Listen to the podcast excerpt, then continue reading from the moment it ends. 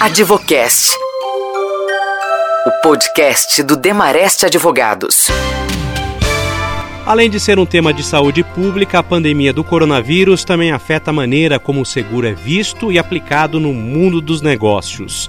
Os impactos são verificados em coberturas mais imediatas, como o seguro saúde, o seguro viagem e o seguro de eventos, mas também nas consequências de média e longo prazo, ainda não totalmente dimensionadas. Nós seguimos com as edições especiais do Advocast, mostrando o impacto do Covid-19 em algumas áreas específicas. No caso de seguros, a cobertura das apólices dependerá, é claro, das circunstâncias individuais e dos termos específicos das apólices. Está na pauta coronavírus. Teremos impactos sensíveis no mercado securitário, em especial no tocante às apólices de seguro viagem. O setor de seguros, cuja matéria-prima é justamente o risco, está sendo impactado em diversas linhas de negócios. Por isso, hoje vamos conversar com a Marcia Sicarelli, que é sócia aqui do Demareste em seguros e resseguros, com mais de 20 anos de experiência nessa área. Ô Márcia, eu queria a sua visão geral sobre como esse setor está sendo afetado, principalmente no curto e no longo prazo. Primeiro, acho que todos os setores da sociedade estão sendo impactados e a área de seguros, que é uma área cuja matéria-prima é justamente o risco, é, não poderia deixar de ser impactado por uma pandemia, como é o caso da, da Covid-19. E o seguro é uma das coisas que torna essa área tão interessante, né? E eu sou tão apaixonada por ela, é porque ela está intrinsecamente ligada a absolutamente tudo que norteia a nossa sociedade. Então, todas as atividades que são impactadas na sociedade têm um efeito é, consequente é, no setor securitário que vai dar justamente proteção para esses riscos inerentes à atividade econômica, à própria vida do indivíduo. Os impactos mais diretos, que já estão sendo verificados rapidamente, é do próprio seguro saúde, obviamente, do seguro viagem, diante das várias viagens que estão sendo canceladas, e do seguro de eventos. Então, esses são seguros que estão sendo rapidamente, diretamente impactados. Mas outros seguros também serão impactados e já estão sendo no médio e no longo prazo. O principal deles é o seguro de riscos operacionais é, que trata dessa interrupção de negócios das empresas. É, o seguro é garantia para o setor de construção diante da, das várias empresas que não conseguirão é, adimplir né, seus contratos de construção. Os seguros de responsabilidade, principalmente o seguro de D&O, que é o Directors and Officers, o seguro de I&O, que é o Responsabilidade Civil Profissional, e ainda o seguro de riscos cibernéticos, diante dessa, é, dessa massificação do home office. Né, e de todos os riscos que essa nova conduta que está sendo implementada é, vai trazer e que, de certa forma, ainda são desconhecidos, porque é algo novo né, nessa, nessa magnitude que a gente está experimentando agora. Bom, vamos falar é, dessa, desses impactos mais imediatos. É, acho que é a questão do, do plano de saúde, né? E a questão também do, do seguro viagem. Mas começando com o plano de saúde. Uhum. É, e todo mundo fica preocupado com a questão de se fazer o teste do coronavírus, vai ter que fazer ou não. É, o que, que existe hoje na legislação em relação a esse exame do coronavírus, ao teste do coronavírus? A ANS, que é a Agência Nacional de Saúde, ela acabou de publicar é, uma nova resolução é, mais especificamente no dia 13 de março, que a, RN número 453, que incluiu o exame de detecção do coronavírus no rol de procedimentos obrigatórios para beneficiários do plano de saúde. É, o, o, atendimento, né, o seguro-saúde, ele já tem na modalidade ambulatorial ou na modalidade hospitalar, né, o tratamento em si, de acordo com a modalidade, enfim, com os vários segmentos de seguro-saúde, ele já era coberto. A dúvida existia para o. É, para o exame de, de detecção desse coronavírus. E agora, diante dessa resolução, isso passa a ser obrigatoriamente coberto. É claro que a orientação que a própria ANS dá é que o, o beneficiário ele consulte primeiro a sua operadora de plano de saúde, porque há uma série de procedimentos que devem ser seguidos e não é qualquer um que pode fazer esse exame. Então, o que vai ser seguido é o protocolo. É, da Organização Mundial da Saúde, no caso do Brasil especificamente do Ministério da Saúde, dos casos em que é necessário fazer o diagnóstico é, do vírus. E isso é algo em mutação, porque hoje existe um protocolo que amanhã pode ser modificado. Márcia, agora em relação ao seguro viagem, que é outro tema também é, que, que todo mundo fica é, com dúvida. É, eu queria que você explicasse o que, que existe em relação à, à cobertura do, do, seguro viagem e se eles são realmente muito diferentes, se existe é, diversos tipos de seguros, alguns inclusive que chegam a ter essa possibilidade de cobertura por conta da epidemia ou não, isso não é uma regra. Um ponto importante para falar agora, ultrapassando a questão do seguro-saúde, que eu acho que é mais simples, é que em qualquer discussão de seguros a gente vai ter que olhar para o caso específico e ver qual que foi o tipo de cobertura contratada, quais são as condições gerais com as previsões de cobertura, as, exclu as exclusões específicas. A gente consegue dar um direcionamento, é, digamos assim, mais genérico, mas obviamente cada caso é um caso porque há diversos tipos de produtos e diversos tipos de cobertura. Então, no caso de seguro viagem, você tem uma série de de possibilidades de seguros mais e menos abrangentes. A questão que se coloca é que a epidemia e a pandemia elas são exclusões autorizadas pela SUSEP, que é a Superintendência de Seguros Privados. É, então, Uh, normalmente o, essa exclusão ela pode estar prevista, ou seja, existe uma autorização é, regulatória para que as seguradoras excluam esse tipo de evento. E, nesse caso, é, despesas médicas, morte, cancelamento, tudo pode estar excluído. É, o que as seguradoras têm feito, na realidade, até porque se você vai. Né, primeiro, tem duas, duas questões. O momento em que você está viajando, né? está no, utilizando o seu seguro de viagem e você vê com um quadro é, médico que necessite de um atendimento emergencial, então você vai ter esse atendimento emergencial.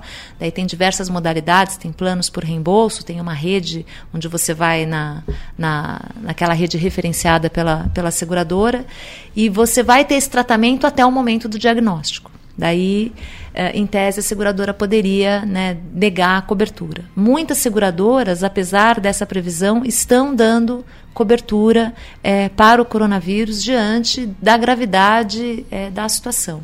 Uma outra situação que existe é o cancelamento da viagem.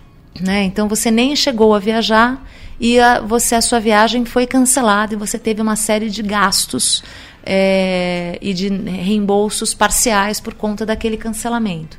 Daí nós temos coberturas em que a, o, a indenização por, por cancelamento de viagem é para eventos pré-determinados. E daí pode ser que você não tenha uma cobertura específica para um caso como esse.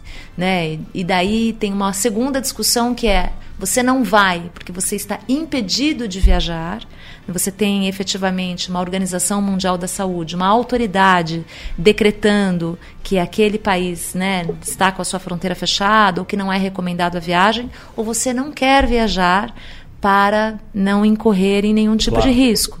E, e, de novo, vai depender um pouco de quais previsões. Há coberturas mais amplas em que há um cancelamento por qualquer causa, que em tese dariam é, cobertura, então, para essas possibilidades é, em que você não quer viajar pelo risco, ainda que você não tenha um impedimento.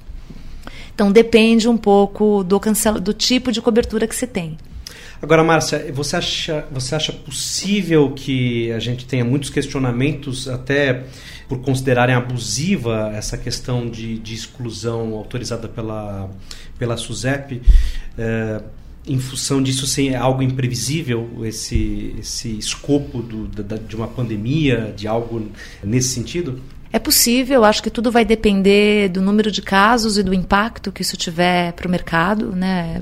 É, Veja, o, o fato da pandemia, da epidemia é, constarem como um risco excluído é justamente porque ele tem um grau de imprevisibilidade, né, de certa forma, de abrangência, que pode quebrar os cálculos atuariais que são toda a base é, técnica de seguro e de precificação do seguro.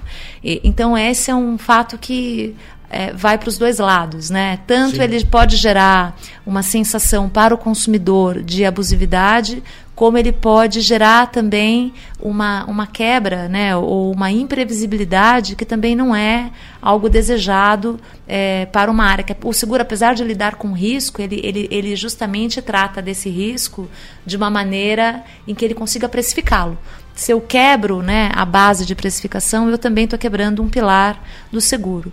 De toda forma, as seguradoras têm tido um comportamento extremamente é, solidário é, com tudo que está acontecendo e o que se vê no mercado é uma, uma mesmo nos casos em que haveria uma, uma possibilidade de você invocar essa negativa, muitas seguradoras é, estão indo além das suas previsões contratuais e dando coberturas para casos em que a cobertura é discutível. Seguro de vida também é, entra nessa mesma questão? É, do que a gente comentou agora? Sim, essa autorização da SUSEP de exclusão para pandemia, ela é uma autorização geral para seguro de pessoas. Ah. Então, todos os seguros de pessoas, incluindo de vida, em tese, podem ter essa exclusão, mas ela não é uma exclusão que necessariamente existe.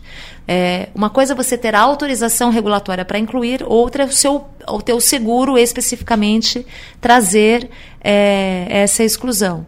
Uh, como o índice de mortalidade também desse vírus ele é a letalidade é relativamente baixa, é, também não é possível prever se efetivamente as seguradoras vão conseguir é, se efetivamente vai haver essa negativa.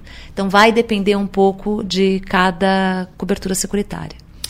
Ô Márcia, a gente tem acompanhado e acho que a gente vai continuar acompanhando com muita frequência é, eventos, congressos, conferências, é, se não sendo cancelados, sendo remarcados ou pelo, menos, ou pelo menos sendo postergados é, por um prazo aí bem maior. É, existe seguro para isso, né? Que são seguros de, de, de, eventos. Isso. Como é que vai funcionar isso? O que, o que, que, diz esses seguros? É, ou também isso é muito específico? Cada evento tem um tipo de seguro, faz um tipo de seguro? É, o seguro para eventos é um seguro super importante e que mostra a sua importância agora num, numa calamidade como essa. Existe uma cobertura muito específica que é a cobertura para cancelamento de eventos. Ela é uma cobertura muito ampla e, via de regra, as epidemias elas são expressamente cobertas quando essa cobertura é contratada. É, de novo, né, eu, eu, fico me repetindo, mas o, a, o seguro é, uma, é, uma, é, uma, é um contrato privado que pode ter previsões diferentes, mas o fato é que existe uma cobertura que pode dar guarida para esse tipo de situação. Eu espero que grande parte dos eventos é, esteja é, tenha, tenha tido a, a, a, cautela de contratar essa cobertura e que esteja coberto, porque os seguros mostram né, a sua importância justamente nesses momentos. Grandes eventos geralmente costumam ter esses seguros. Grandes eventos costumam ter esse seguro, sem dúvida. Ele é importantíssimo. Ele é um seguro justamente para o organizador do evento. É, porque é, é um seguro para cobrir aquele evento que não se realiza. Ele pode não se realizar por diversas é, possibilidades. Né? Por exemplo, o, se for um show, né? A pessoa uhum. pode não vir, o local pode ser interditado. Você tem milhões de possibilidades que levam ao cancelamento do evento. Uma delas é justamente uma epidemia decretada por autoridade pública que impede aquele evento de acontecer. E os seguros de riscos operacionais, Márcio? Olha, o seguro de riscos operacionais eu acho que vai ser um dos é, mais problemáticos, porque um, um risco que a gente antevê é justamente das empresas é, incorrerem em lucros cessantes, ou seja, em perda de faturamento. Uh, por conta da interrupção de seus negócios é, diante de todas as medidas de proteção e segurança que estão sendo implementadas. Então, desde quebra da cadeia de fornecimento, empresas que não conseguem operar porque não têm material ou não tem insumo, ou não tem matéria-prima, seja porque quarentenas, né, as quarentenas dos seus funcionários, seja porque os funcionários estão impedidos de viajar por fechamentos de fronteiras, enfim, todas essas medidas protetivas, elas afetam diretamente é, o a operação das empresas. E, e, esse seguro ele cobre tanto os danos materiais, que são que a gente chama de danos à própria propriedade do segurado, como os lucros cessantes. A questão é que, via de regra, e principalmente no Brasil, a cobertura de lucros cessantes ela só é, é gatilhada se você tem um dano material né? Porque esse é um seguro de dano. Então, normalmente as coberturas mais básicas são justamente coberturas como incêndio, explosão, danos elétricos, quebra de máquinas.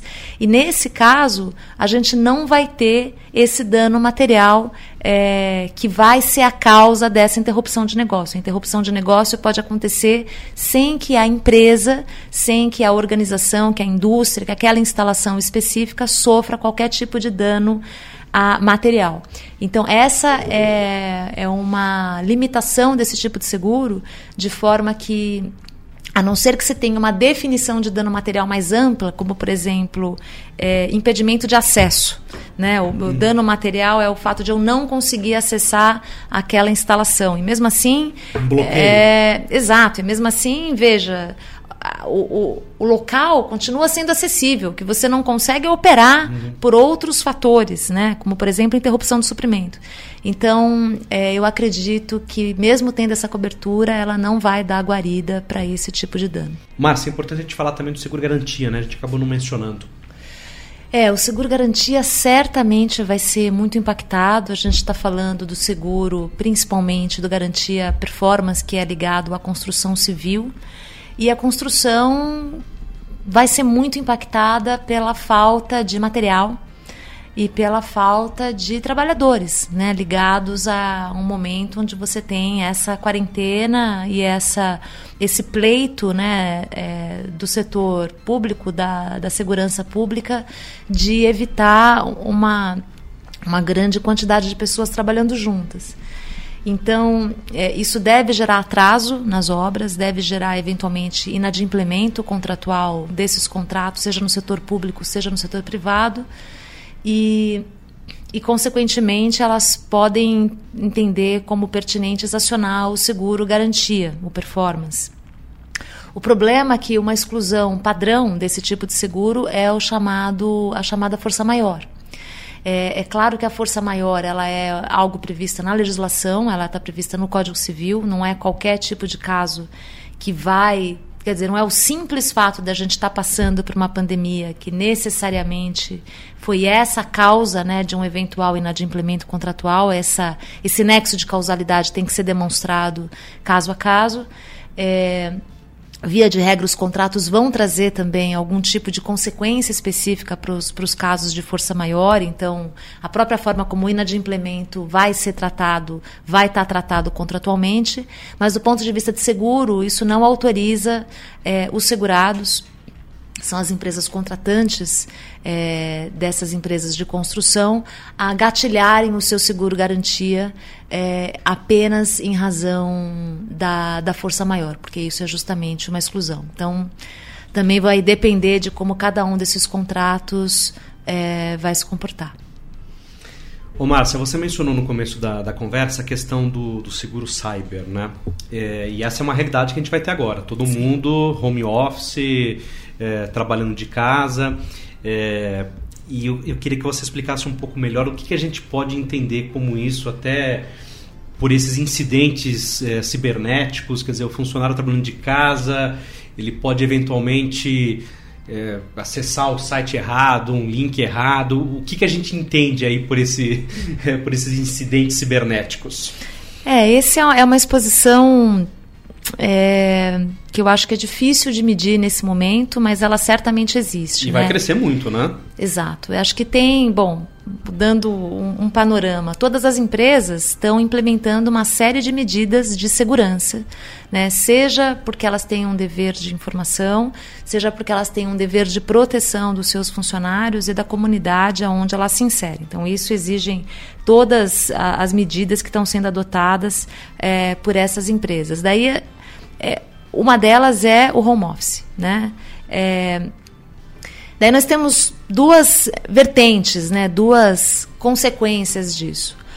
Uma delas, até antes de eu falar do cyber, é dos gestores. Né? A gente tem as empresas que falharem nesse dever de informação, nesse dever de proteção, né? nesse dever de cuidado é, com seus funcionários e mesmo com a sua operação, podem vir a sofrer algum tipo de demanda.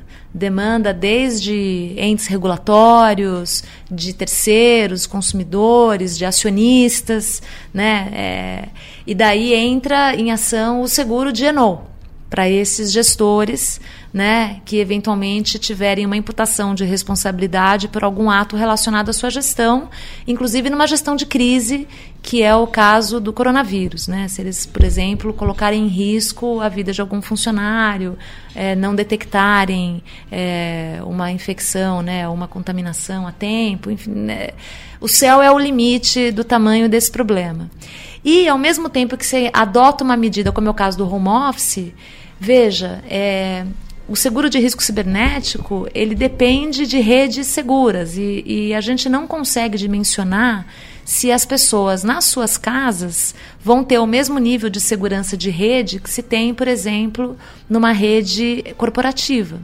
É, se as pessoas usarem redes públicas, por exemplo, de, de Wi-Fi, né? A gente sabe que nesses casos a exposição é muito maior.